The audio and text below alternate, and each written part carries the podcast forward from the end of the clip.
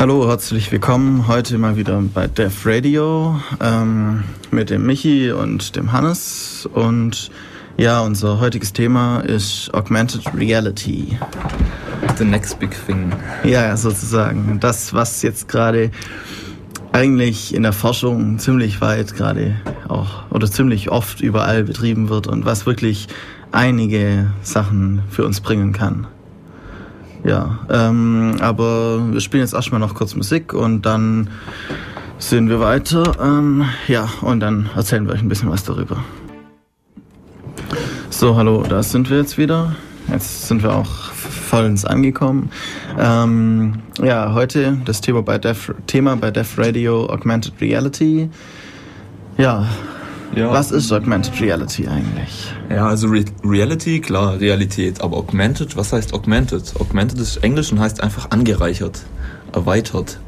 Und gemeint ist damit, dass die Realität, wie wir sie wahrnehmen, ähm, durch ja, computergenerierte Informationen angereichert wird. Hört sich erstmal ziemlich seltsam an, aber Hollywood hat das Ganze schon lange, lange Zeit gemacht in irgendwelchen Science-Fiction-Filmen.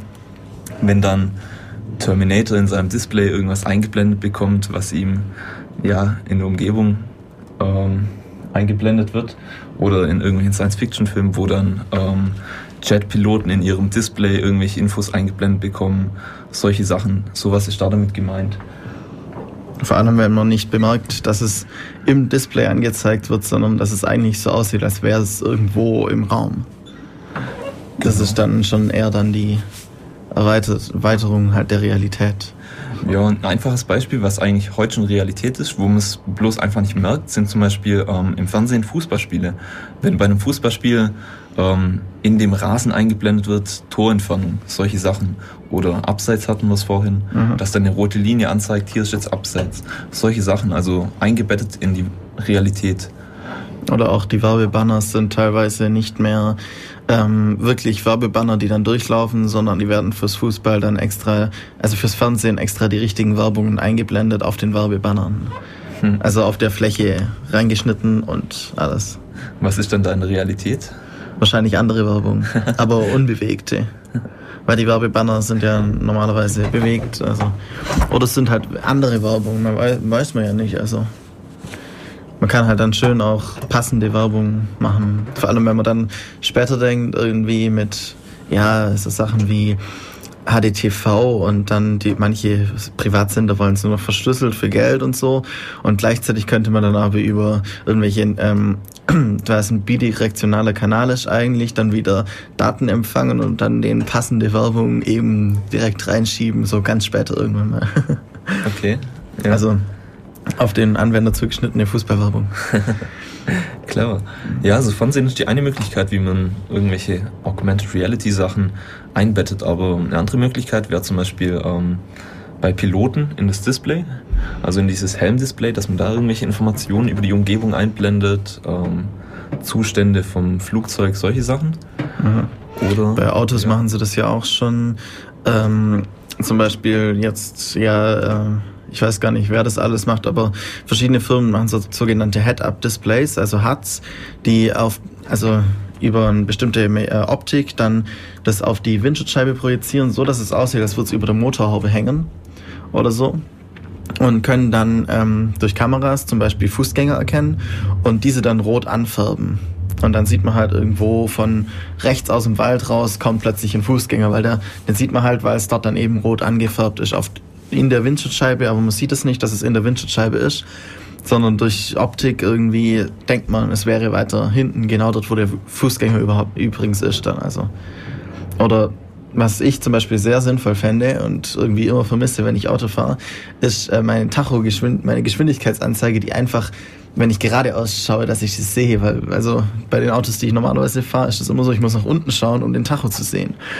Und das ist natürlich eine eine ziemliche ja, äh, Hinderung oder Behinderung, ähm, weil man dann in der Zeit kurze paar, äh, paar hundertstel Sekunden oder halbe Sekunde oder so nicht auf den Verkehr achten kann, sondern man muss ja erstmal den Tacho fokussieren, draufschauen und dann kann man erst wieder hinschauen. Und wenn es einfach in der, auf Höhe der Windschutzscheibe irgendwo im linken unteren Heck hängen würde, dieses Bild, am besten digital natürlich, dann kann man es noch schneller ablesen.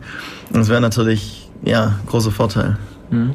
Also ich denke, gerade diese ganze Automobilgeschichte, da wird gerade ziemlich dran ziemlich viel dran geforscht und die nächste Generation an Navigationssystemen wird mit Sicherheit nicht mehr ein eigenständiges Gerät sein, sondern dann eben auch eingebettet sein in zum Beispiel die Windschutzscheibe, mhm. sodass die Route dann eben ja das normale Sichtfeld überlagert und der Pfeil dann wirklich ähm, so auf der Straße liegt, dass man genau sieht, wo man hinfahren muss. Ja, also so, so ähnliche Systeme gibt es schon von manchen Herstellern. Die nehmen dann die mit der Kamera eben ein Bild auf von der Straße und blenden dort dann wieder ihre Pfeile drauf ein. Und passt es nicht unbedingt immer und man muss halt trotzdem noch auf das Display von dem Navi schauen, das dann irgendwo rechts in der Mittelkonsole hängt oder so. Und es ist halt noch nicht so ausgereift, aber in der Weile ist es auf jeden Fall dann möglich, das wirklich genau auf die Fahrbahn zu legen und genau den Spurwechsel anzuzeigen, indem es auf die Fahrbahn, auf die linke Fahrbahn rübergeht. Mhm, das also, ist immer noch so eine Sache, wo man dann halt nie weiß, was das Navigationssystem jetzt meint, wenn es sagt, wechseln Sie auf diese Spur oder so. Ja. Weil je nachdem, wie gut das Navi ist, weiß man ja dann auch immer nicht so, äh, meinst du es jetzt wirklich oder denkst gerade nur, ich wäre wo ganz anders? ja. Das ist auch jetzt, ja, bisschen ziemlich schnell. Ähm, ist ja auch, die Positionierung ist ziemlich großes Problem bei Augmented Reality. Da kann man nachher vielleicht noch mal ein bisschen mehr dazu sagen, mhm. wenn wir dazu kommen. Mhm, was können wir noch für Anwendungsbereiche haben? Also was heute schon ziemlich aktuell ist, ist in der Montage, dass zum Beispiel große Automobilhersteller bei einem äh, Motor, der zusammengebaut wird, was ja recht komplex ist, nicht mehr irgendeine Bedienungsanleitung haben, sondern da haben die Monteure dann ja so ein kleines Display, so ein Hoods, Head-Up, Heads-Up Display. Beziehungsweise wahrscheinlich in dem Fall Head-Mounted Display. also die haben dann auf jeden Fall eine Brille oder irgendwas in der Art auf, wo ihnen ja, Infos eingeblendet werden. Und das Ganze sieht dann so aus, dass der Monteur zum Beispiel den Motor anschaut und ihm wird ähm, ein Pfeil eingeblendet, wo es jetzt weitergeht, wo er eine Schraube anziehen muss. Und dieser Pfeil dreht sich dann zum Beispiel. Also er sieht recht genau, was er jetzt eigentlich machen muss, was der nächste Arbeitsschritt ist. Und er kann eben ähm, um den Motor rumlaufen, ähm, sich bewegen und trotzdem ähm, wird diese Zusatzinformation immer passend eingeblendet. Ja, das wäre natürlich auch für den Privatanwender wieder zum Beispiel sinnvoll. Man hat daheim so eine Datenbrille rumliegen und verdammt, jetzt ist der Druckertoner leer. Okay, Datenbrille an. Oder irgendwie so halt vielleicht auch nur für ein Auge, das würde wahrscheinlich auch reichen, so ein kleines halbdurchsichtiges OLED-Display, sowas in der Art. Und dann einfach anziehen. Ähm, und dort wird dann genau angezeigt, was muss ich jetzt machen, welchen Schritt muss ich nacheinander machen, wo muss ich was rausziehen, was muss ich vielleicht noch putzen und so. Und das würde einfach jedem ermöglichen, sowas wie einen Tonerwechsel durchzuführen, der eigentlich nicht schwer ist, aber man muss halt vielleicht das eine oder andere beachten und das würde halt dann immer schön angezeigt werden. Ja. Ähm, oder auch zum Beispiel, man hat jetzt ein Haus gekauft oder gebaut selber, je nachdem, und hat davon dann halt eine schöne Modellierung irgendwie, wo auch zum Beispiel alle Stromkabel liegen. Jetzt braucht man nicht mehr mit so einem tollen Gerät durch die Wand, äh, an der Wand entlang fahren und schauen, wo sind jetzt die Stromleitungen, wo ist jetzt Holz und so, sondern man sieht eben, die Virtualität wird darüber, also, oder es wird eben erweitert, dadurch, dass man sozusagen einen Röntgenblick hat und in die Wand reinschauen kann und sehen kann, wo liegen Stromleitungen, da ist Holz, da kann ich jetzt für ein, äh, eine Schraube reinbohren, um ein Bild aufzuhängen oder so, da ist ein Wasserrohr, da darf ich auf keinen Fall schrauben.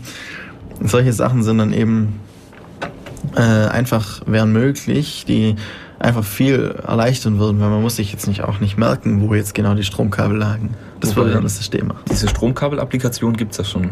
Ja, also für ähm, Bauunternehmen oder sowas so in der Art gibt es auch schon so Implementierungen, wie weit die jetzt genutzt werden, weiß ich auch nicht so, mhm. aber halt von der Idee, man steht vor irgendeiner großen Baustelle und muss da jetzt ein Loch graben was weiß ich, ähm, um wieder irgendein Kabel zu verlegen. Und dann holt man sein Gerät raus und ähm, filmt das ähm, mit der Kamera und dort wird dann direkt eingeblendet auf dem Display. Ähm, was jetzt, äh, wo jetzt irgendwelche anderen Rohre liegen und so Sachen. Das bringt halt recht viel. Da muss man nicht irgendwelche Pläne anschauen. Okay, jetzt muss ich erstmal den Punkt ausmessen und dann wissen, an dem Punkt ist dann in 4,30 Meter genau dieses Rohr und es ist so und so breit, sondern das wird mir einfach angezeigt. Mhm. Also ich finde es ziemlich beeindruckend, dass da heute schon so vieles möglich ist, weil die Sachen, die wir jetzt aufgezählt haben, gerade das in der Montage, solche Sachen, das, das sind ja alles Sachen, die schon mehr oder weniger schon möglich. Ja. ja, und die schon möglich sind. Und das gerade diese Kabelgeschichte sieht ziemlich beeindruckend aus. Also wir haben hier im Studio ein Bild und ähm, man sieht eben so diese Baustelle und ähm, da wo normalerweise Erde ist, wo der Boden ist, da wird eben ja so ein orangenes Quadrat eingeblendet und in diesem orangen Quadrat sieht man dann ganz genau, wo die Kabel laufen, Wasserrohre, solche Sachen. Mit Höhenangaben und Bodenbeschaffenheit sogar eingeblendet, also unterschiedliche Bodenschichten sieht man sogar und so. Also das, das ist dann schon echt geschickt und ja, ermöglicht, erleichtert viele Arbeit einfach. Mhm. Mhm. Ähm, wir können noch ein wie machen wir das jetzt? Ja, erzählen wir noch ein bisschen was über die Anwendungszwecke und dann überlegen wir uns mal, was man für, überhaupt für so ein System braucht. Alles so. Ähm, zuerst mal noch Anwendungszwecke. Ja, also Medizin natürlich ist auch noch was ganz Wichtiges. Ähm, das wird auch heutzutage schon, werden zum Beispiel oft bei schwereren Verletzungen, werden, werden sich fünf Minuten Zeit genommen und ein komplettes, ähm, ich weiß nicht, was es ist, ob es CT-Bild ist oder was weiß ich was, vom Körper zu machen um dann eben alles zu sehen erstmal. Dadurch ähm, jetzt die fünf Minuten entscheiden normalerweise nicht über Leben und Tod. Und diese fünf Minuten bringen einfach so viel mehr, wenn der Arzt dann auf dem Display eben, das da neben, neben dem Operationstisch steht, dann eben sieht, was um die Wunde herum geschieht, irgendwie auch mal 30 Zentimeter im Körper drin und so. Das kann dann halt alles besser ähm, überblicken, wie die Gesamtlage ist. Und eben solche Bilder dann wieder direkt ins Bild einzuprojizieren, also in die reale Welt, eben auch über so eine Datenbrille ähm, oder sowas in der Art einzublenden und eben dann zu schauen, dass man dann eben genau sieht, ja, die Wunde ist jetzt genau bis so und so tief und dann kann man schön reinzoomen oder so. Müsste man halt sich auch noch eine Steuerung überlegen, aber solche Sachen, dass er dann auch genau sieht, wo muss er jetzt welches Werkzeug ansetzen, das wäre natürlich einfach genial. Mhm. Also was ich weiß, was heute schon genutzt wird in Operationssälen, ähm, sind solche Brillen, die der Arzt oder der Chirurg dann aufhat bei der Operation. Und ihm werden da dann eben Informationen eingeblendet über die Vitalzustände von dem Patienten, aber auch über nächste Operationsschritte. Und der Riesenvorteil ist, dass er, ähm, er muss nicht immer aufblicken zum ähm, Display und schauen, wie es weitergeht oder wie es aussieht, sondern er kann sich voll auf die Operation konzentrieren und ähm, ja, muss nicht immer den Kopf heben. Die Konzentration kann er ähm, fest auf seinen Punkt halten. Er muss nicht immer Blick hin und her wechseln. Ja, weil das kostet ja auch Zeit, wie man nach verschiedenen Gesetzen der Gestaltung und so weiter sieht. Oder interaktive Systeme gibt es ja einige Gesetze und eben ähm, erstmal zu finden, wo man hinschauen will, kostet wieder einiges an Zeit. Und wenn man nirgends anders hinschauen muss als dorthin, wo man schon schaut und dort immer die perfekte, möglichst die perfekte Information steht, das ist einfach ein ungemeiner Vorteil. Und das ist eben das, was eben auch Augmented Reality ausmachen soll. Also oder wofür sie größtenteils dann benutzt werden wird und schon teilweise benutzt wird. Also solche, die Brillen, die jetzt heutzutage benutzt werden, sind halt immer noch so irgendwelche Gestelle, die nach vorne gehen, dann wird über irgendwelche Spiegel eingeblendet, aber da gibt es auch noch ein bisschen bessere Methoden, die so langsam im Kommen sind und vor allem leichter sind. Da können wir nachher auch noch mal ein bisschen was mhm. drüber erzählen, sonst kommen wir von, vom Hundertstel ins Tausendstel ohne Konzept. Ähm, ja, wo ist denn noch ein guter, äh, guter Einsatz möglich?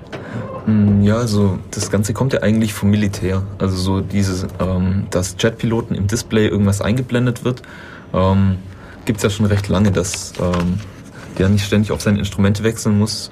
Hm, gut, da auch verständlich. Bei den Geschwindigkeiten und ja. so weiter ist natürlich fatal, wenn der zwei Sekunden irgendwelche Angaben auf, ein, auf seine Instrumententafel suchen muss. Und das Ganze kommt eigentlich aus dem Militär und ich denke, da wird es auch noch weitergehen, dass dann ja irgendwelche Soldaten irgendwelche Informationen im Display haben, solche Sachen. Mhm. Und, so ein ähm, bisschen ähm, Dings Stormtrooper-like. Genau. die ja auch ihre komischen Helme anhaben, mit denen dann Daten eingeblendet werden und alles. Genau, also Militär ist auf jeden Fall eine Sache und ich denke, ähm, da kann man dann auch gut eine Parallele ziehen, zum Beispiel zur Feuerwehr. Ähm, dass wenn jetzt die Feuerwehr in irgendein Haus einrücken muss, ähm, hat der Feuerwehrmann, der sich jetzt da mittendrin befindet, ja eigentlich keine Übersicht, wie es insgesamt aussieht, wo er hin muss, wie die Räume von der Wärme sind, solche Sachen.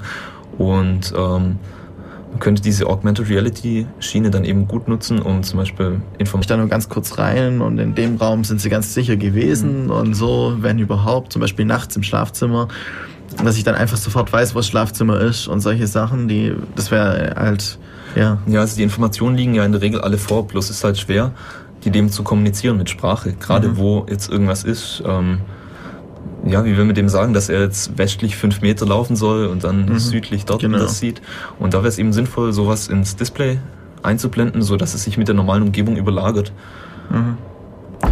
Ja, ähm, auch was auch Problem ist, zum Beispiel jetzt so Pläne oder so, die liegen halt meistens noch in Papierform davor. Und da wäre es echt dann, ja, eine gute Möglichkeit, ein bisschen das auch schöner aufzubereiten und das dann in solche Systeme zu integrieren.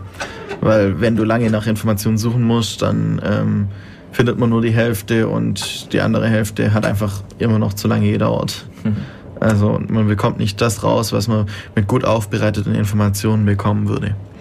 Mhm. Ähm, was haben wir noch? Ähm, ja, so gerade diese Feuerwehrgeschichte, ich denke, das wird immer noch so ein bisschen unterschätzt, aber die sind, soweit ich weiß, schon recht weit. Also es gibt zum Beispiel für ähm, Sauerstoffgeräte, für irgendwelche Sauerstoffflaschen, die die normalerweise mit reinnehmen, schon so eine Art Statistik, dass man abschätzen kann, wie lange diese Flasche noch braucht, mhm. wie lange sie noch voll ist, solche Sachen. Mhm. Und ähm, das Ganze wird schon nach außen hin zu so einer zentralen Stelle kommuniziert, wo die Leute dann sehen, da sind jetzt fünf Leute drin.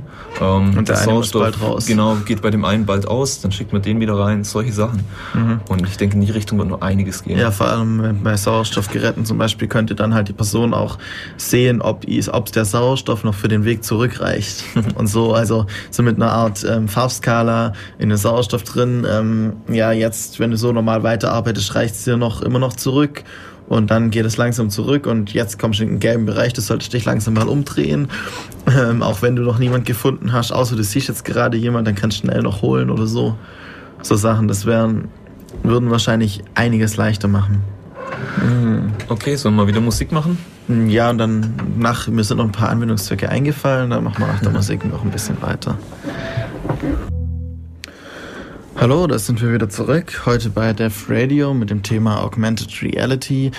Äh, vor der Musik, äh, ach ja, genau, die Musik steht natürlich wie immer schon im Sendeplan ähm, auf defradio.de.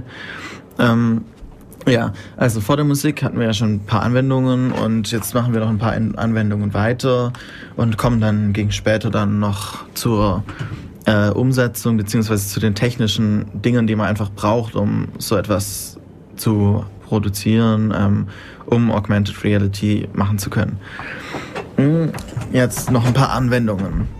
Also was auch noch eine Möglichkeit ist, ähm, die jeder Mensch eigentlich dann nachher nutzen könnte, ähm, wäre einfach sich mal, wenn man zum Beispiel ein Haus bauen will, sich das Haus mal anzuschauen, dort wo es steht, bevor es steht.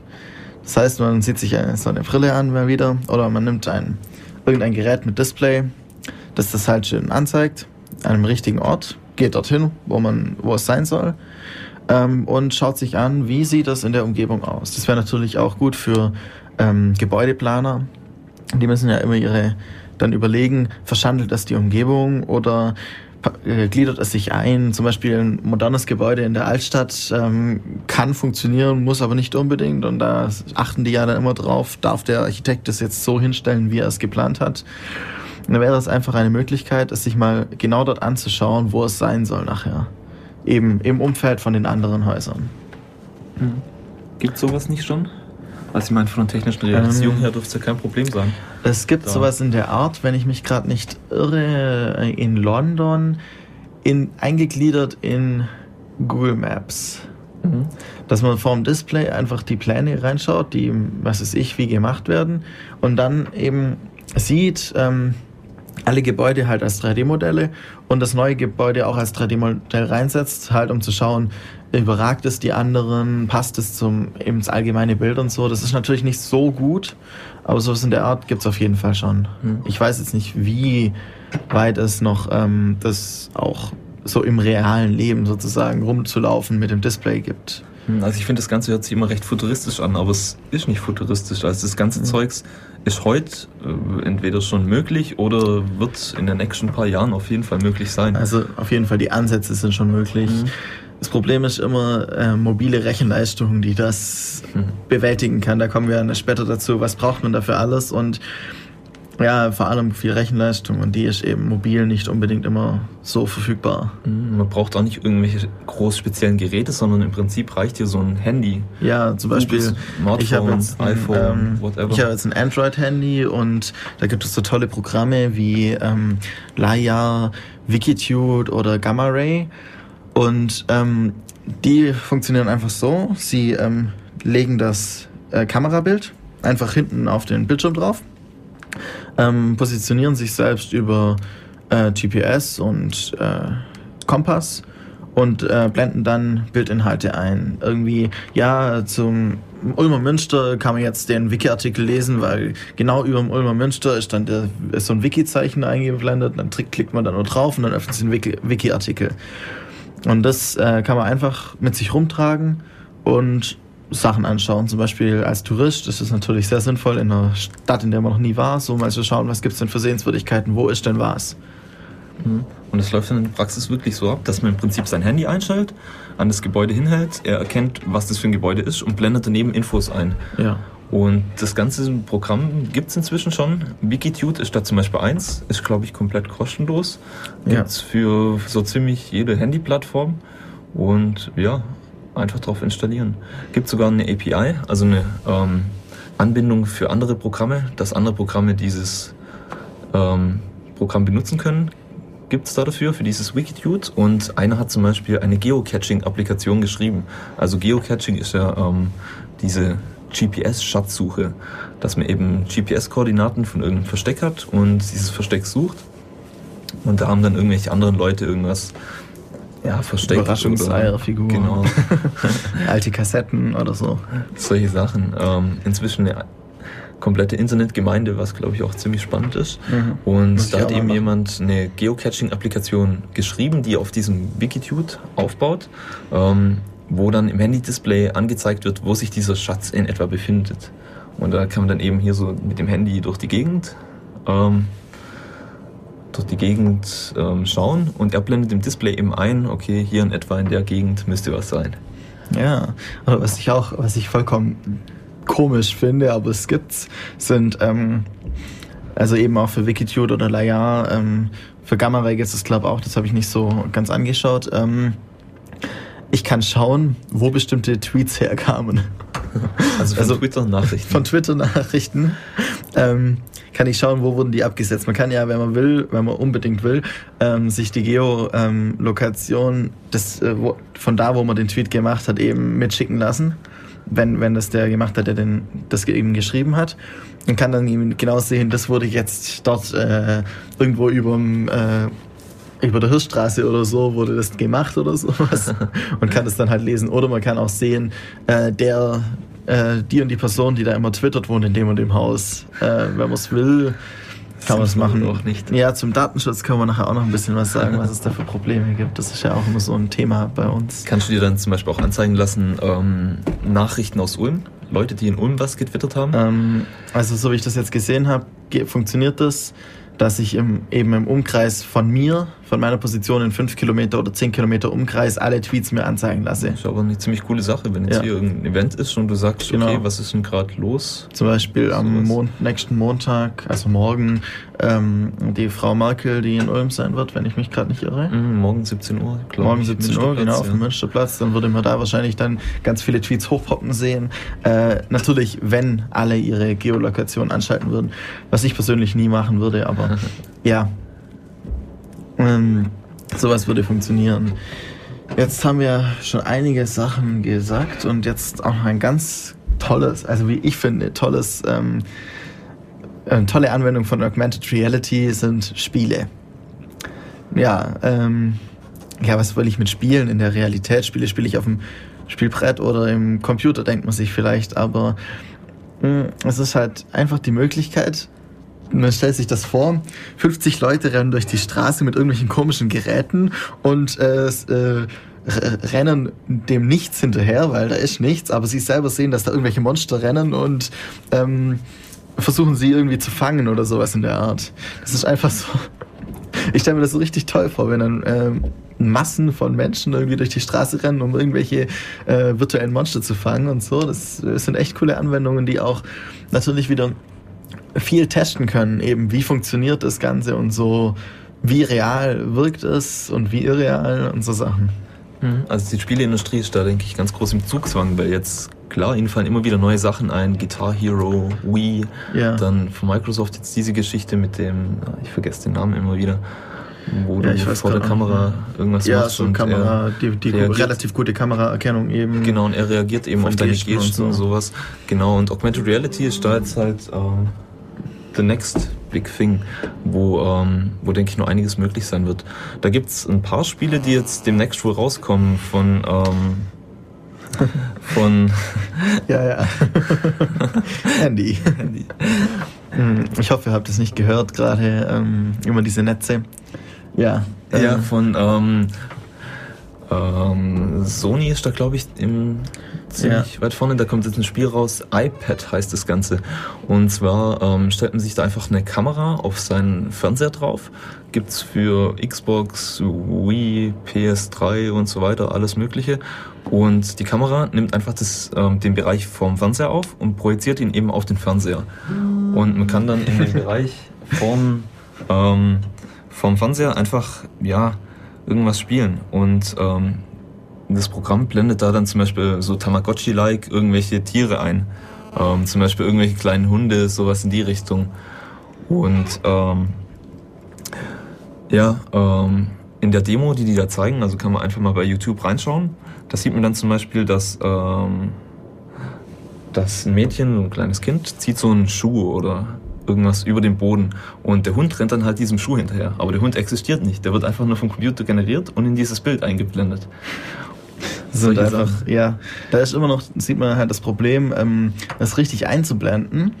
Aber ähm, schon allein die Möglichkeiten, die es jetzt schon gibt, ohne die gute Einbettung in die Realität, aber mit so einer halbwegs guten Einbettung sind schon unglaublich. Es gibt zum Beispiel auch als ähm, irgendwie um noch mehr ähm, Verb, äh, noch mehr Geld über Spielekarten zu bekommen, so äh, was weiß ich, was es da alles gibt eben und die, diese ganzen Spielekarten, wo dann jeder ähm, an jedem Supermarkt oder in Tankstellen oder so dann diese kleinen Kästchen sind mit den äh, Booster Packs und was weiß ich was, um dort noch mehr Geld zu machen, ähm, wurden dann zum Beispiel auch Spiele äh, Applikationen für Computer oder so entwickelt.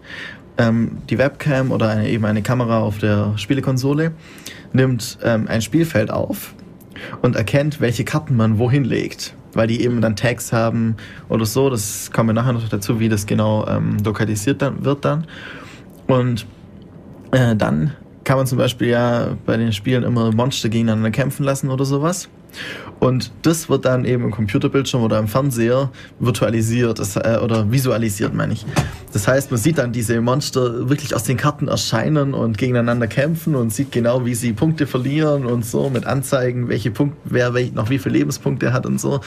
Das macht natürlich das ganze Spielerlebnis ähm, ja realer eigentlich, weil sonst muss man sich das alles ja vorstellen und da ist es schon. Natürlich ist es wieder schade vielleicht für manche, dass sie sich dann nicht mehr vorstellen können oder müssen, weil es schon vorgegeben ist. Aber andererseits ist es auch so ein bisschen, dass das Spiel erwacht zum Leben.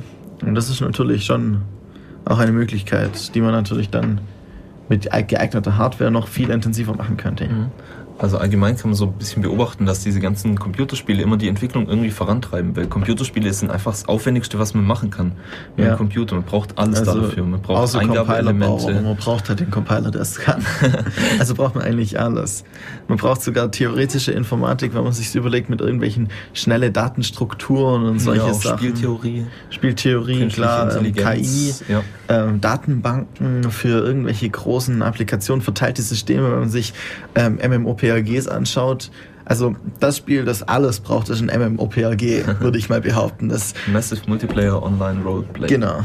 Das ist halt einfach, weil es wirklich alles ist. Es hat riesige äh, Cluster von Servern, die zusammen interagieren müssen mit Clients und allem Möglichen und es muss einfach rund laufen.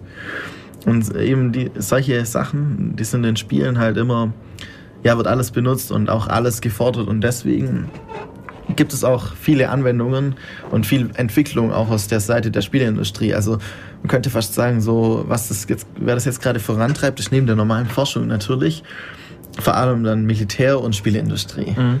Das ist so ein bisschen vergleichbar, finde ich, mit ähm, ja, Weltraum, NASA und sowas, da kommen mhm. ja auch viel Entwicklung her und ähm, zum Beispiel Formel 1, ja. weil es eben diese Extreme sind, wo irgendwas aufs Extrem getrieben wird und wo dann eben auch viel entwickelt wird und viele von diesen Entwicklungen eben auch im normalen Alltag eingesetzt werden. Ja. Ja, ohne die, äh, wenn man nicht irgendwie jetzt zum Mond fliegen wollte, hätten wir keine Kugelschreiber, mit denen wir an der Decke schreiben können. wir könnten auch einfach Bleistifte nehmen, aber ja, egal. Gemacht, ja. ja, aber es, es, also das wird ziemlich gut eben durch die, äh, ja, durch Spieleindustrie und eben auch durch Militär oder NASA oder sowas werden solche Sachen vorangetrieben, die dann auch wieder nachher allen zugutekommen nach einer Weile erst vielleicht, wenn es dann erschwinglich ist, die Technik, aber es geht. Äh, was haben wir denn noch? Ein Quake-Portierung für Augmented Reality. Wurde von der Universität entwickelt, Professor mit seinen Studenten zusammen. Ähm, ich glaube, die haben es mit so Datenbrillen gemacht. Also die hatten wirklich Brillen auf, wo ähm, Display drin ist und eben die normale Realität überlagert. Mhm. Mit Spiel Einspiegelung wahrscheinlich. Genau. So Brillen, die auch die Chirurgen heutzutage eben benutzen.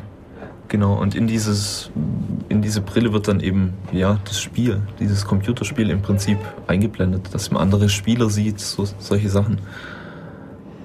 Aber cool. ziemlich aufwendig. Also, ja. sich mal überlegt, was da alles dahinter hängen muss. Ja, ich weiß noch, ich habe vor. Dass da in die Realität wirklich Sachen eingeblendet werden mit Kantenerkennung. Ja. Und, ja. ja. Vor zwei Jahren oder drei Jahren gab es da schon mal einen Artikel, ähm, den ich gelesen habe. Da haben Leute, ich glaube in Cambridge oder so, haben den Campus umgestaltet in ein Spiel, bei dem sie Viren gejagt haben. Die einen konnten Viren erkennen und markieren und die andere Teilgruppe konnte markierte Viren zerstören. Und dadurch äh, gab sich dann so ein bestimmtes, ähm, eben so ein Gefüge, dass die immer in einer bestimmten Art und Weise miteinander rumgelaufen sind. Der eine war halt, konnte auf recht weite Entfernungen zum Beispiel ähm, ähm, Viren erkennen. Und der andere musste relativ nah ran, um sie dann zu zerstören. Das haben sie dann mit PDAs, glaube ich, gemacht und die dann auch eben eine Kamera drin haben und so Globul, also irgendwelche viereckigen ähm, Viren eingeblendet haben. Das sah vielleicht nicht so schön aus, aber das war wohl eine der ersten Anwendungen in die Richtung, so wie ich das mitgekriegt habe. Was halt auch also was da auch toll ist, ist, dass man dann auch viel wieder über Teamplay und sowas noch nebenher auch noch erfahren kann. Eben bei solchen Spielen und so. Ähm, ja. Was könnten wir noch? Wir könnten jetzt einfach nur mal ein bisschen Musik machen. Genau, und danach erzählen wir ein bisschen was zu technischen Details, genau. wie sowas gemacht wird. Wie kriegen wir virtuelle Elemente in die Realität? So, hallo, da sind wir wieder bei, hm, bei Def Radio. Heute mit dem Thema Augmented Reality. Die letzte Stunde haben wir einige Anwendungen gezeigt, die es auch jetzt eigentlich schon mehr oder weniger so gibt. Und teilweise dann halt ein bisschen ähm, erweitert schon waren. Ähm, jetzt reden wir erstmal ein bisschen, was braucht darüber, was brauchen wir eigentlich für Augmented Reality? Hm, wir sind ja da also, wenn wir uns das vorstellen, wir sind ja irgendwo in der realen Welt. Jetzt wäre natürlich geschickt, wir wüssten, wo wir sind. Weil sonst können wir auch nicht ortsspezifische ähm, oder äh, ähm, tätigkeitsspezifische Anwendungen äh, oder Informationen liefern, wenn wir nicht genau wissen, wo wir eigentlich sind. Das heißt, ähm, wir brauchen erstmal eine Positionierung. Es gibt verschiedene Möglichkeiten, zum Beispiel GPS, um einen Ort zu finden und dann noch einen Kompass, um die Richtung zu finden, in der wir uns gerade bewegen. Ähm, es ist natürlich relativ geschickt. Ähm, wir können mit GPS auf ein Meter oder zwei Meter Genauigkeit irgendwie mit dem Standard GPS unsere, äh, unsere Koordinaten bestimmen, mit Höhenangaben und allem drum und dran. Ähm, und können äh, dann eben mit Kompass schauen, in welche Richtung wir gerade schauen. Jetzt brauchen wir natürlich noch irgendwas, um Daten anzuzeigen. Eben ein Display, ein normales Display, das ist nicht immer ganz so schön, da brauchen wir noch eine Kamera, um das Bild äh, hit zu hinterlegen. Was viel besser ist, ist ein, äh, am besten ein durchsichtiges Display, beziehungsweise etwas wie bei den heutigen Datenbrillen, die es schon gibt, die eben zum Beispiel Chirurgen oder so benutzen.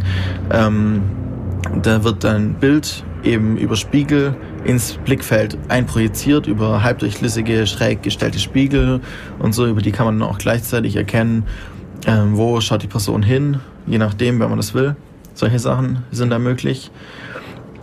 Und äh, eben so das Bild rein zu projizieren oder über halbdurchlässige OLED-Displays, was jetzt gerade so ja im Kommen ist, die ganzen OLED-Displays und sie leuchten von selbst, also brauchen wir auch nicht irgendwie eine Beleuchtung hinten dran, sondern es reicht, es einfach sozusagen auf die irgendeine Brille drauf zu kleben und schon können wir Daten anzeigen. Da ist immer das Problem zum Beispiel bei OLED oder so Einblende-Sachen, dass die war also die reale Welt trotzdem noch durchscheint, selbst wenn wir was überdecken. Das ist manchmal ein bisschen blöd vielleicht. Das kann halt passieren. Hm, jetzt gerade bei dieser Stromkabelgeschichte, die wir vorher angesprochen haben, wo es dann ja wirklich so ist, dass im Prinzip der Boden dann an einer Stelle komplett überlagert wird. Ja. Das sieht dann so aus, als würde da so ein Schacht runtergehen. Und das funktioniert halt in dem Fall nicht. Ja, das würde wahrscheinlich nicht ganz so gut funktionieren. Da müsste man dann ähm, stark genug, also hell genuges, ein hell genuges Bild erzeugen. Das eben den leichten Schatten überdeckt. Das ist auch immer das Problem. Wie gut passt sich die Virtualität dann in die Realität rein? Also, und da sind sie auch noch groß am äh, dran arbeiten, jetzt irgendwie den Sonneneinfall sollte man am besten auch berücksichtigen und den perfekten Schatten noch auf die virtuellen Elemente werfen und von den virtuellen auch wieder auf reale Elemente werfen lassen und so Sachen. Also ziemlich kompliziert. Mhm. Ja wir haben ja schon gesagt, dass wir Augmented Reality eben heute schon eigentlich auch benutzen können, auch jeder normale Anwender, indem er sich einfach ein Smartphone kauft. Ob und das tolle iPhone ja, oder Android oder, oder Android oder auch andere äh, Smartphones funktionieren das. Sie haben relativ hohe Rechenleistung, also immer noch für die Anwendungen, die man eigentlich bräuchte oder gerne hätte, sehr geringe Rechenleistung, aber schon relativ gut. Also man kann ein paar Sachen damit machen. Sie haben normalerweise GPS, Kompass, Kamera und ein relativ großes Display. So Spiegel, äh, Taschenspiegelgröße oder so 3 Zoll, 4 Zoll, das mhm. ist ganz okay. Das heißt, wir können unsere Position über GPS bestimmen, auf einen Meter genau ungefähr. Wenn wir Glück haben, vielleicht auch nur auf 8 Meter oder so, kommt immer drauf an. Wir haben einen Kompass, der auch wieder einigermaßen gut funktioniert. Vielleicht müssen wir ihn erst kalibrieren. Und dann haben wir eine Kamera. Das heißt, ähm, bei äh, Smartphones ist es eben so, die Kamera nimmt das Bild auf und projiziert es hinter die, also an hinterste Stelle im Display sozusagen. Und alle Informationen werden da, darüber gelegt ins Bild. Und dadurch hat man teilweise den Eindruck, als würde man durch die Kamera durchschauen und die, als wären die Daten wirklich eingebettet. Das ist natürlich nicht, funktioniert noch nicht so toll, aber man, man sieht immer, dass man eben wirklich auf dem Display schaut, aber ja, es funktioniert recht gut. Man kann direkt zuordnen, wo jetzt dieses, äh, dieser Tag oder so im Raum hängt. Also das funktioniert schon mal ganz gut. Und eben durch so Anwendungen wie Wikitude, Laia oder Gamma Ray oder auch andere Anwendungen, die jetzt bald vielleicht auch fürs iPhone entwickelt werden oder so, ähm, hat man schon relativ gut eben so, so ein Feeling dafür, was noch werden könnte. Mhm. Ähm, ja, was vielleicht noch ein Problem ist heutzutage, sind noch, dass es fast keine Informationen gibt. Das heißt, man hat also sein tolles Handy und so eine tolle Anwendung drauf und läuft durch die Stadt und sieht nichts. Weil einfach an ein paar Stellen, zum Beispiel wenn man jetzt aufs Münster zulaufen würde, würde wahrscheinlich so ein paar Sachen am Münster hängen und so, aber dreht man sich ein bisschen nach rechts und nach links und plötzlich sieht man nichts mehr. Keine, keine Informationen. Und vor allem, wenn man dann noch Filter darüber legt und will jetzt nur dies oder jenes sehen, dann hat man sowieso ein Problem. Dann findet man gar nichts mehr. Und da sind sie gerade dran, eben Informationen zu sammeln und gibt es verschiedene eben Techniken, ob man das jetzt nur von Unterne Unternehmen annimmt, dann hat man auf jeden Fall keine so große Anzahl von Überlappungen, dass fünfmal die gleiche Information da steht. Dafür hat man weniger Informationen, lässt man uns ähm, im Wiki-Prinzip von jedem reinstellen. Dann kann es halt sein, dass wirklich an, innerhalb von 30 Zentimetern 200 äh, Tags sind, die eigentlich genau das gleiche besagen solche Sachen gibt es halt. Ähm, ja, wie? Wir hatten ja schon die Positionierung mit GPS. Jetzt, GPS ist nicht so genau. Ähm, ich kann es machen, okay, ich baue mir ein großes Gestell, hänge vier GPS-Empfänger dran ähm, und dann habe ich in der Mitte eine ziemlich hohe Genauigkeit. Durch die äh, Abweichungen, die sich alle gegenseitig rausrechnen, so kriege ich dann relativ hohe Genauigkeit raus, aber trotzdem sind es dann halt vielleicht noch ein paar Zentimeter oder so.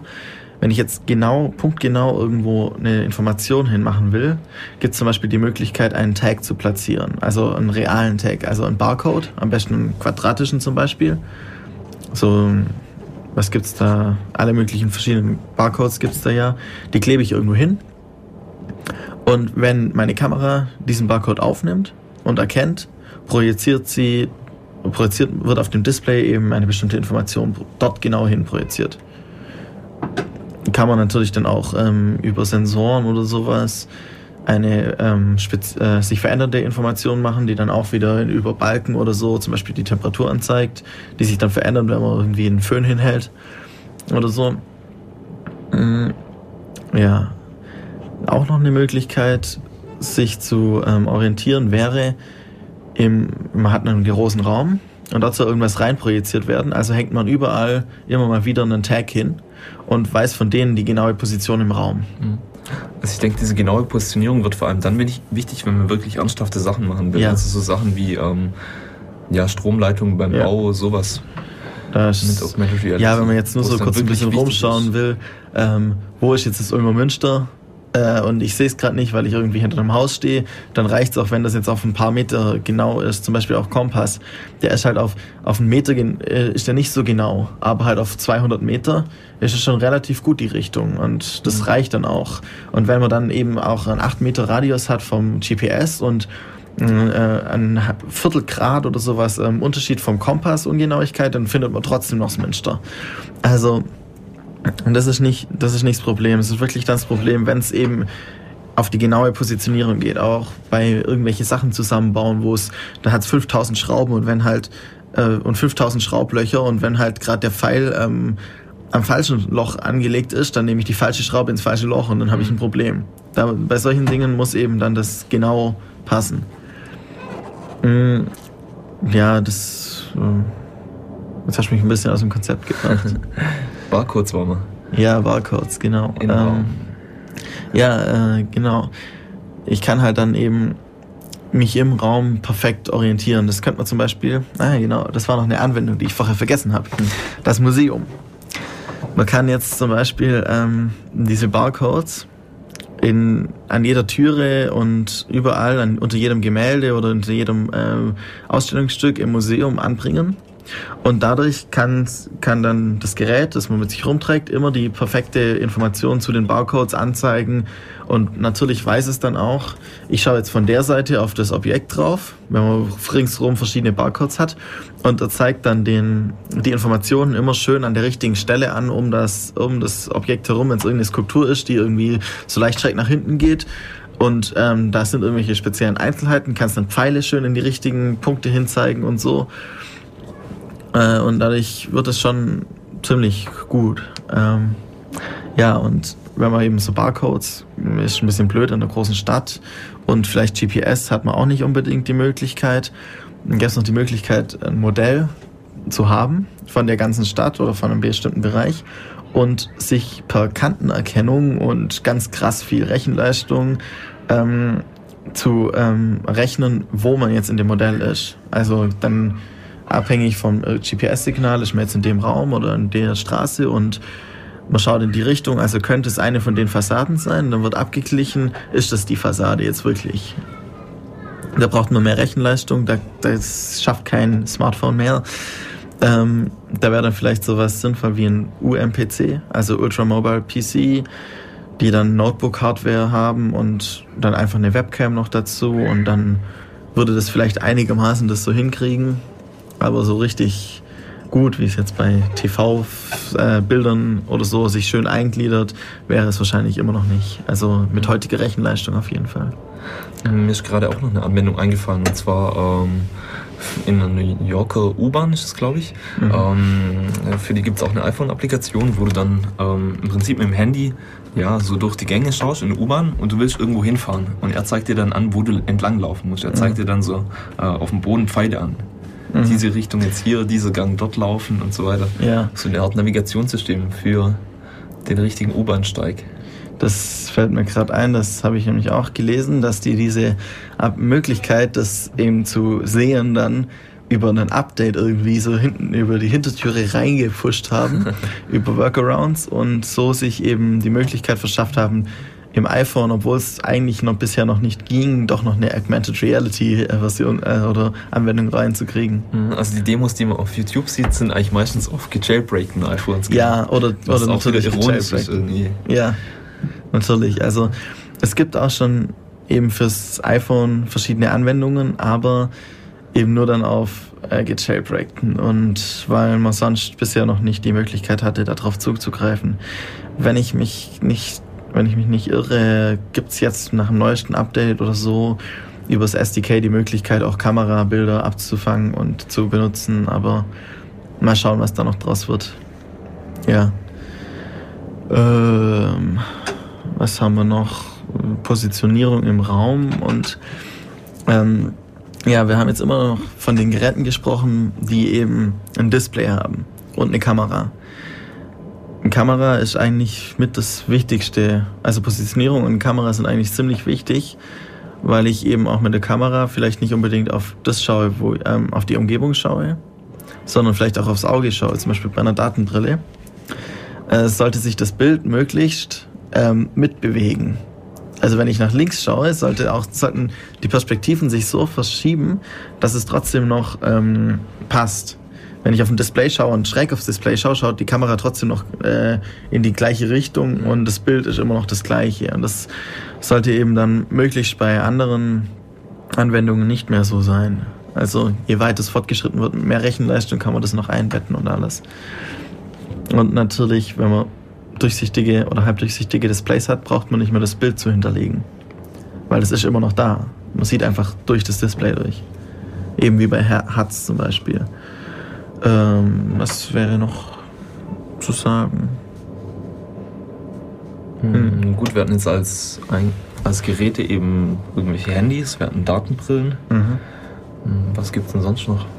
Ja. Und diese Geschichte, dass du ähm, irgendeine Kamera aufstellst, die dann auf deinem PC oder auf dem Fernseher irgendwas projiziert. Mhm. Eben, das ist das auch dann halt so wie, so wie das Handy, nur dass eben Kamera und Display auseinander liegen und du eventuell sogar selber im Bild erscheinst, je nachdem. Mhm. Das sind auch Möglichkeiten, ja.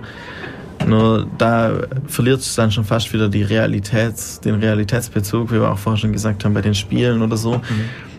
Es ist dann halt eben doch noch nur im Bild, im Fernseher. Und es ist schon bei, äh, jetzt beim Smartphone und den Applikationen dazu ist es schon was, nochmal was anderes. Man schaut durch die, das Display durch. Natürlich, man sieht immer noch, dass man eben auf dem Display schaut, aber es kommt trotzdem einem so vor, als würde man durchschauen. Und das ist eben der Schritt oder das Wichtige an Augmented Reality, wenn sie dann irgendwann mal wirklich so weit ist, wie sie gerne, wie wir sie alle gerne hätten, dass man eben nicht mehr bemerkt, dass man in, auf dem Display schaut, sondern dass die Information sich einfach eingliedert ins normale Umfeld. Das ganz Geniale wäre natürlich sowas wie Kontaktlinsen, die halbdurchsichtige OLED-Displays enthalten und dann irgendwie äh, mit Daten versorgt werden, irgendwie. Das ist eben dieses irgendwie, man weiß nicht wie. Ähm, auch irgendwie wissen, wo schaue ich gerade hin und so dann genau die Information dort eingliedern, ohne dass ich überhaupt bemerke, dass ich jetzt eine Maschine benutze. Ganz krass wäre es natürlich mit Gedankenübertragung direkt ins Gehirn, aber das ist dann auch wieder, ja, ziemlich böse. Ja, so einen Ausblick machen wir ganz zum Schluss noch. Da ja. gibt es ein paar ziemlich coole Sachen, ja, die sich da Hollywood und irgendwelche Spielehersteller überlegt haben. Mhm, ja, machen wir noch mal ein klein wenig Musik. Ja, spielen wir noch mal ein paar Lieder. Und dann schauen wir mal weiter. Okay. So, hallo, das sind wir wieder zurück bei Deaf Radio, heute mit Augmented Reality. Und ja, jetzt hatten wir ja schon so alles mögliche Anwendungsbeispiele, die Technik, die man dafür braucht. Ähm, ja, wir müssen auch dazu sagen, vielleicht zu der Technik, dass das einfach heute teilweise, vor allem bei mobilen Geräten, einfach noch die Rechenleistung fehlt, um das alles so schön anzuzeigen, wie es anzuzeigen, also wie man es gerne anzeigen wollte.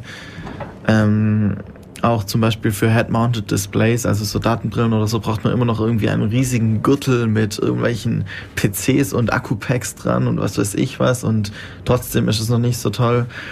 Ähm, und auch wenn man dann nachher wirklich eben drauf schauen will, dass es wirklich fließende Übergänge zwischen der zwischen den virtuell eingeblendeten äh, Elementen und der Realität gibt, dann müsste man wirklich, wie vorher schon gesagt, Sonnenlicht und alles berücksichtigen, mhm. die Schattenspiegelungen in der realen Welt, in irgendwelchen Fensterscheiben, müssten das ähm, Objekt plötzlich ganz anders beleuchten und solche Sachen, das mhm. würde braucht unglaublich viel Rechenleistung. Also da sind wir einfach noch nicht in der Weise oder haben wir die Möglichkeit noch nicht unbedingt, das jetzt portabel vor allem zu machen. Also ein Bild so zu rendern ist kein Problem, aber das halt in Realtime zu machen, ist was ganz anderes. Ähm, ja, jetzt haben wir ja immer hier auch ein bisschen Datenschutz so im Blick und natürlich ähm, gibt es da auch wieder ein paar Sachen, die man halt so beachten muss und auch teilweise bemängeln muss oder halt davor warnen muss, dass so etwas passieren könnte. Zum Beispiel gibt es die Idee, ich gehe abends zu einer Party und kenne niemand. Okay, ich ziehe mein iPhone raus oder mein Smartphone oder mein Google Phone oder was auch immer. Irgendein Gerät, das das kann. Ähm, starte eine bestimmte Applikation, die eben Gesichtserkennung kann und mir dazu Daten anzeigt. Das heißt, ich laufe rum. Ach, äh, wer ist denn das? Äh, lass den kurz von meiner Kamera ein Bild machen, scannen und lass mir anzeigen, was er denn so für Musik mag, ähm, äh, was, was ist ich, kommt dann immer auf die Party drauf an, was man denn überhaupt von den Personen will dort oder so, kann sich alle möglichen Daten anzeigen lassen, vielleicht auch ach, theoretisch sogar Hausadresse und alles, wenn das in, in den entsprechenden Datenbanken eben vorhanden ist. Oder man ist, kommt zu einem Meeting in eine Firma und lässt sich mal von allen Leuten, die bei, diesem, bei dieser Sitzung dabei sind, eben auch mal kurz die Daten anzeigen, Visitenkarten speichern und solche Sachen.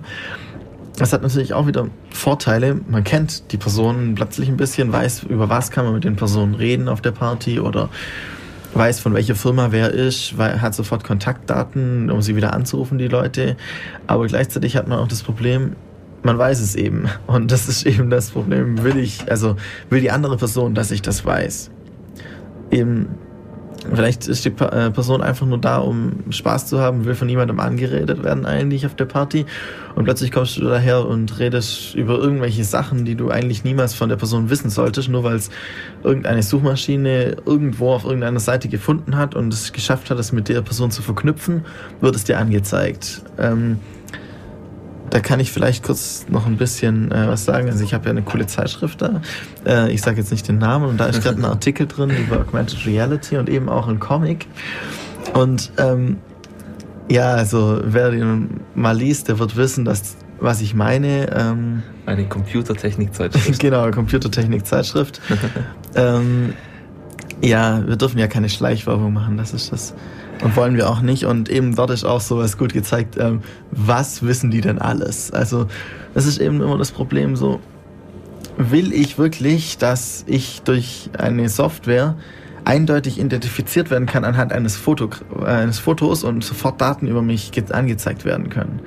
Es ist natürlich sehr toll, dass es das kann, aber gleichzeitig ist es halt echt ein Problem, ähm, wie das in meine Privatsphäre einschneidet. Also, äh, ja, es ist einfach. Technisch auch kein Problem eigentlich, weil nee. ähm, wenn man sich jetzt schon überlegt, StudiVZ oder Facebook, ich ja, ähm, tag irgendwelche Bilder. Es ist bloß eine Frage der Zeit, bis auch Suchmaschinen sowas ähm, genau. nutzen. Und du suchst dann nach ähm, Max Mustermann und findest nicht nur Bilder, die vom Dateinamen her Max Mustermann.jpg heißen, sondern du findest auch Bilder, die 1, 2, 3, 4, 5 heißen, wo der Max Mustermann drauf ist. Genau. Weil halt irgendjemand weil gesagt hat, das hier ist der Max Mustermann. Beziehungsweise weil die Software das äh, Gesicht eindeutig identifiziert hat und es abgleicht mit einer Datenbank, die wieder Gesichter schon vorgerendert hat oder vorüberprüft mhm. hat, Biometrie, was weiß ich, und dann mit einer 80-prozentigen Wahrscheinlichkeit sagen kann, dass einfach diese Person auf dem Foto ist, obwohl niemand gesagt hat, dass sie drauf ist. Mhm. Und du kannst dann selber überprüfen, ist sie es wirklich? Ja, okay, ah, okay, der war mit denen und denen saufen. Ja, also das Ganze hört sich eigentlich so recht zukunftsmäßig an, ist aber gar nicht. Auch das, was du jetzt gesagt hast mit Augmented Reality, du gehst in irgendein Firmenmeeting und du fährst mit, dem, mit deiner Kamera rum und du siehst genau, wer da ist. Das gibt's ja schon. Google Latitude ist nichts anderes. Du hast ähm, bloß halt eine Karte, wo du drauf siehst, okay, der Max Mustermann ist da drüben, klickst drauf, siehst dem sein Profil. Ja. Gibt's auch stimmt. schon. Ja, also das ist halt dann, ja, ich weiß nicht, müssen alle meine Bekannten immer wissen, auf einen Meter genau, wo ich bin? Das ist immer die Frage. Was bringt das ihnen? Sie können mich auch anrufen und fragen, wo ich bin. Wenn sie meine Nummer wissen, dann dürfen sie mich auch anrufen normalerweise.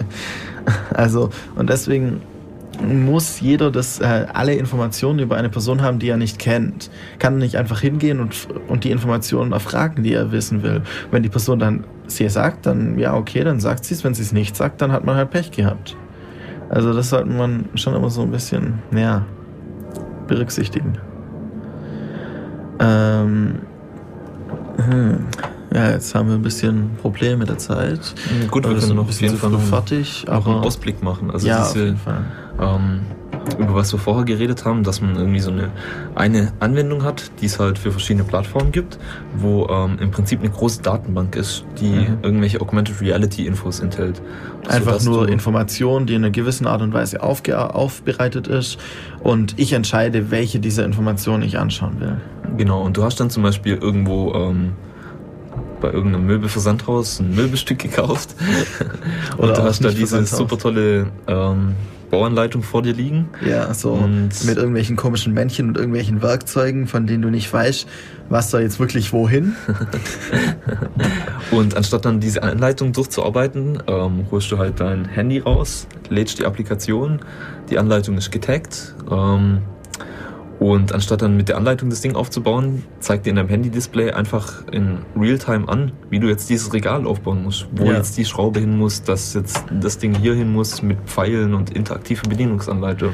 Zum Beispiel könnte man dann einfach machen, Handy ist da vielleicht ein bisschen ungeschickt, wenn man es aufbaut, aber eben wenn man eben so eine Art Datenbrille dann anhat, dann kann man sich zuerst mal alle Teile anschauen. Das, ähm, die hier haben Tags irgendwie auch wieder, so kleine Barcodes. Ähm, das erkennt das Programm kann sie, man legt sie wieder irgendwo, breitet sie aus, währenddessen erkennt es genau, welche Teil, welches Teil liegt wo. Und dann sagt es mir einfach, nimm dieses Teil. Das wird dann zum Beispiel grün hervorgehoben irgendwie. Das ist, es leuchtet irgendwie. Dann nimmt man das, dann sagt es mir, nimm das andere Teil, das auf dem Boden liegt, nimm die und die Schraube und so. Und dann, dadurch wird es halt für jeden wirklich möglich, selbst wenn man überhaupt kein handwerkliches Geschick hat, es aufzubauen. Also, wenn man auch wirklich Probleme hat mit Anleitungen lesen oder so, das, es kann wirklich vorkommen, dass man einfach nicht kapiert, was meinen die jetzt mit diesem Bild. Das passiert manchmal. Und eben, wenn, wenn man dann sich das Bild sozusagen von allen Seiten anschauen kann, kommt, vielleicht einem, kommt man vielleicht dahinter. Ja, und dann noch als Animation mit ja, den nächsten natürlich. Schritten wieder zurückgehen, sowas genau. und das eben alles eingebe eingebettet in die Realität. Ja. Sowas wäre auf jeden Fall ein riesiger Fortschritt. Ja. Und was gibt's noch so für Sachen? Hm, ja, also es gibt ein Computerspiel, das auch demnächst rauskommt. Die haben auch eine ganz coole Idee gehabt für Augmented Reality. Und zwar, ähm, also der Hauptdarsteller, der Main Actor von diesem Computerspiel, ähm, der hat so eine Datenbrille auf und hat einen Datenhandschuh. Und ähm, wenn er jetzt zum Beispiel irgendwelche Personen verhört, dann wird sowas von seiner, ähm, also bei ihm im Display immer automatisch aufgearbeitet. Also er sieht dann ähm, Verknüpfungen zu anderen Personen, er sieht Fragen, die er stellen kann, ähm, er sieht zum Beispiel ähm, Herzfrequenz von dem, den, den er gerade verhört, äh, um auf Lügen Rückschlüsse führen zu können, solche Sachen. Und das Ganze geht dann noch ein bisschen weiter. Ähm, die haben dann da zum Beispiel so einen Ausschnitt gezeigt, ähm, dass derjenige, der kommt an den Tatort dran, dieser Ermittler, und in seiner Brille sieht er ähm, Sachen von diesem Tatort. Also die Brille sagt ihm zum Beispiel, da drüben, dort ist Blut oder hier könnte es eine Spur geben. Und er geht dann hin und wenn mit seinem Datenhandschuh ähm, greift dann zum Beispiel auf, diese, auf dieses Blut drauf und das wird automatisch analysiert und ihm wird dann in seinem ähm, Display eingeblendet, ja, das ist jetzt Blutgruppe so und so, gehört zu demjenigen und so weiter. Das ist für den Fall wieder von Bedeutung, weil derjenige kennt den und den und so weiter. Ja, eben so die Information direkt am Mann zu haben, an sich selbst und jedwede Information eigentlich sogar. Also aber immer nur die Information, die man braucht. Das ist, das ist auch ein Problem, denke ich. Also jetzt haben die ganzen Anwendungen noch nicht das Problem, dass sie zu viele Informationen haben. Sie haben eher zu wenig Informationen. Aber wenn man dann mal riesige Datenbanken hat, natürlich sollte man immer darauf achten, dass sie auch gut, dass man diese Daten auch erheben sollte oder eben dann äh, Daten, die man nicht erheben sollte, eben nicht erhebt. aus Datenschutzgründen. Aber wenn man irgendwie jedes Haus mit Straßennummer und was weiß ich, was alles getaggt hätte zum Beispiel, man will aber jetzt nur ähm, äh, irgendwelche Sehenswürdigkeiten sehen, dann muss man eben Filtermechanismen finden. Oder eben, man könnte ja jeden Millimeter fast mit irgendwelchen Text vollkleistern, in so und so viel Kilometer Entfernung ist jetzt dies und jenes. Und eben da zu filtern, wird dann in einer Weile wahrscheinlich auch ein Problem sein, wo man dann geeignete Mechanismen finden muss, wie Entfernungsfilter ähm, über irgendwelche Buzzwords äh, oder Suchwörter, nicht Buzzwords. Hm. Ja, also so Sachen, zum Beispiel, ich will jetzt nur freie Wohnungen, die mindestens ein Zimmer haben und so, dann geht langsam immer, immer weniger Tags und so Sachen. Wobei diese freie Wohnungsapplikation, hast du gemeint, gibt es auch schon. Ja, es gibt sowas in der Art. Ich, das probiere ich nachher mal aus, wenn ich noch ein bisschen rumlaufe äh, durch Ulm. Ähm, da gibt es was in der Art, dass ähm, ich anzeigen lassen kann, wo freie Wohnungen denn in der Stadt rumliegen. Das ist auch eben eine dieser Anwendungen ähm, für das Android-Betriebssystem, die es da gibt. Und da gibt es dann einen so, ein, äh, so eine Unterapplikation oder so ein Layer, ähm, der dann eben freie Wohnungen anzeigt. Und das ist bestimmt ganz interessant. Also ich weiß nicht genau, man kann irgendwie auch auswählen, wie viel Zimmer es sein sollen und so eben. Aber äh, ja, also da muss man dann auch immer schauen, noch ist eigentlich jedes Filtern zu viel Filtern, weil wir haben noch nicht so viel Informationen gespeichert. Aber ja, was aber interessant ist, ähm, da gibt es auch einen ähm, Google Layer sozusagen bei dieser Anwendung. Da kann ich zum Beispiel nach Pizza suchen. Und dann sag, kann ich sagen, im Umkreis von so und so vielen Metern sollen mir alle Pizza-Sachen, also alle Pizzaverkäufe anzeigen. Und das äh, nimmt dann Koordinaten, die, glaube ich, in Google Maps wahrscheinlich gespeichert wurden. Mhm und projiziert mir die dann in die richtige Entfernung an den richtigen Ort ins Bild rein. Hm.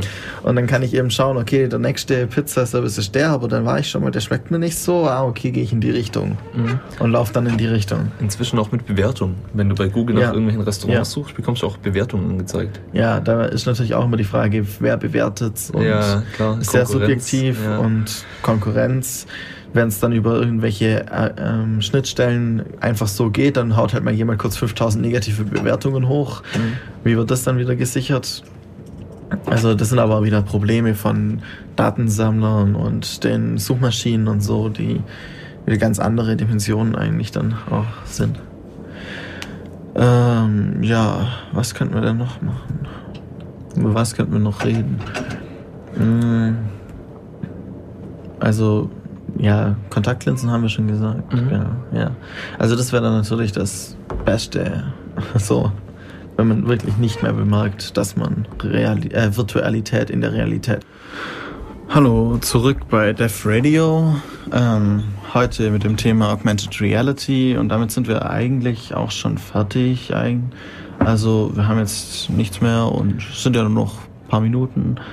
Ähm, ich hoffe, es war interessant. Ähm, vielleicht noch ein paar Hinweise sozusagen.